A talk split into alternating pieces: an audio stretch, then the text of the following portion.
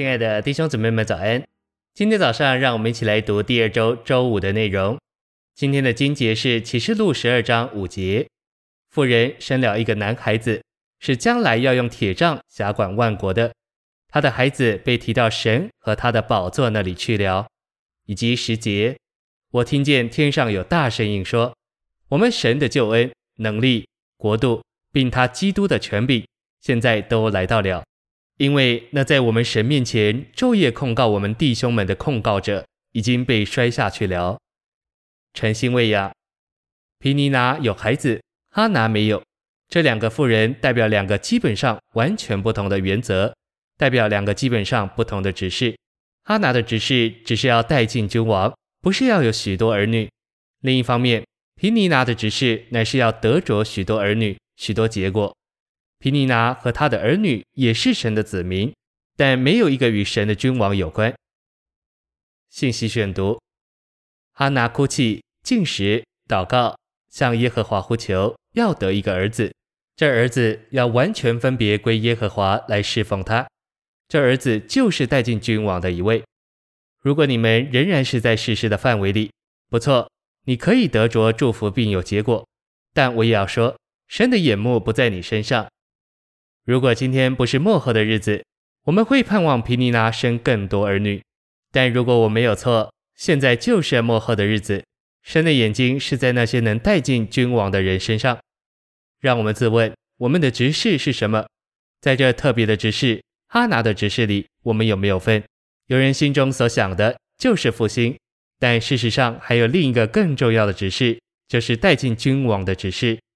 哈拿的路不是容易的路。并且因着皮尼拿的比较和嘲笑，就变得更难了。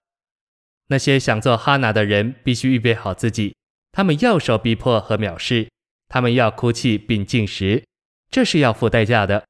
因为一切这样的职事，都是借着试验和苦难来的，且要组成在我们里面。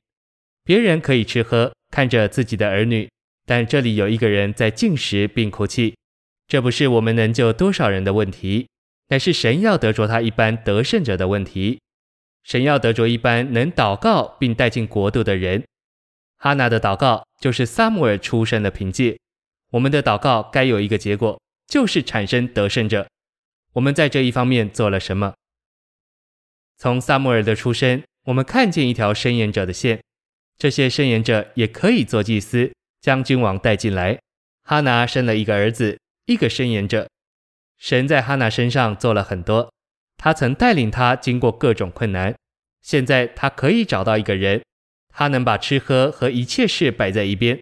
他已经到了若没有儿子就不能往前的地步。他必须得着一个儿子。撒上一章的儿子就是启示录十二章的男孩子，就是那带进君王和国度的。当神对某一件事的态度改变时，他就有一个时代的行动。